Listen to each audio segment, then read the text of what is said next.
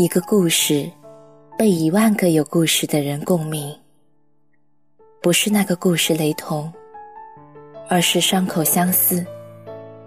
夜色很美，在这个故事里，有你和我，还有很多人。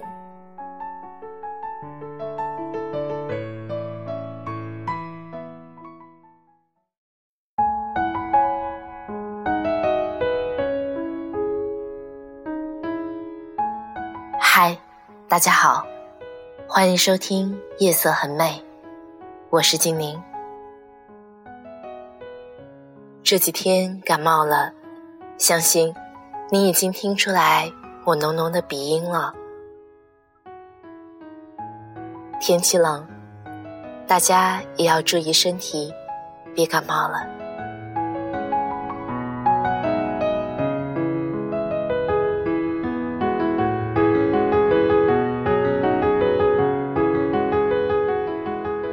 今天和大家分享一个故事。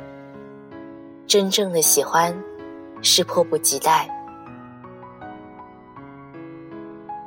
朋友送了我一本电子书，送的时候情真意切，跟我说：“嘿，我帮你下了诺贝尔文学奖全集，你要是写不出来，就从里面抄一下。”尽管这厮很侮辱我，但电子书本身还是一个好东西。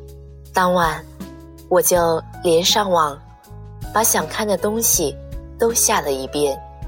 下完小说文学，下人物传记，反正电子版便宜，顺手连金融法律和美术设计都买了几本。那晚一过，忙了起来。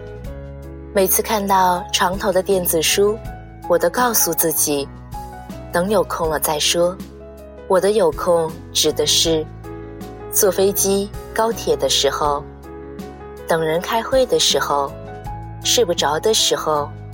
总有一天，我能面对百大文豪，探索一下雷蒙德·卡福什么的。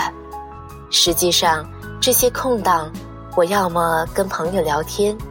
要么打游戏，就算睡不着，咬咬牙重新下一本网络小说，一口气看到天明。文学名著还是没有去碰。终于，我愧疚起来，心里头十分奇怪。明明小时候我是个严肃的文学爱好者，明明上大学的年代，我还在图书馆里。靠着花式自由泳，难道我的趣味已经随着年纪变低级了？同样的情况还有写稿，脑子里存了几个故事，总觉得有机会很快就能写出来。这个有机会，可能是某天去海边度假，蓝天白云照耀，文档一触即发；或者是下雨没法出门，雨水磅礴。情节倾泻，真实的情况是，哪怕没了其他事情干扰，完全独处的时候，我也是打了个开头。没过一会儿，就东摸西摸，去冰箱翻东西吃。想来想去，非常沮丧。有个朋友就安慰我：“你看我，我很喜欢吃荷包蛋，每次点便当都会加个蛋，但是啊。”正是因为喜欢，所以慎重的留到最后。诗人有云：“喜欢是想触碰，又想缩回手。你不是逃避，你呀，这是爱呀。”我就问他：“那你跑出来喝酒，逃避回家，是你太爱你老婆了吗？”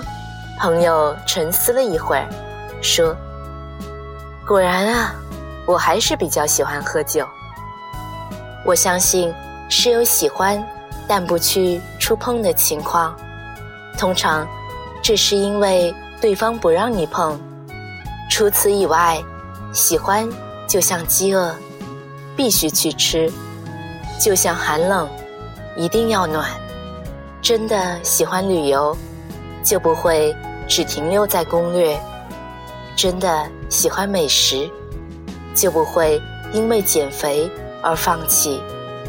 我没有去看大部头名著，说明现在我不够喜欢；没有完成那几个故事，说明心里没有决定是自己要的。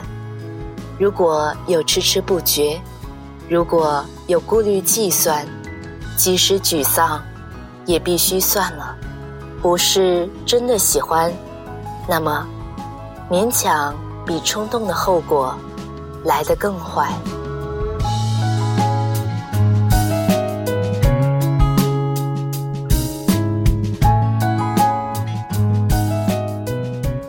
好了，希望。在现实生活里，不管是感情，还是别的什么，你都能是获得真正的喜欢，你也会付出真的喜欢。晚安。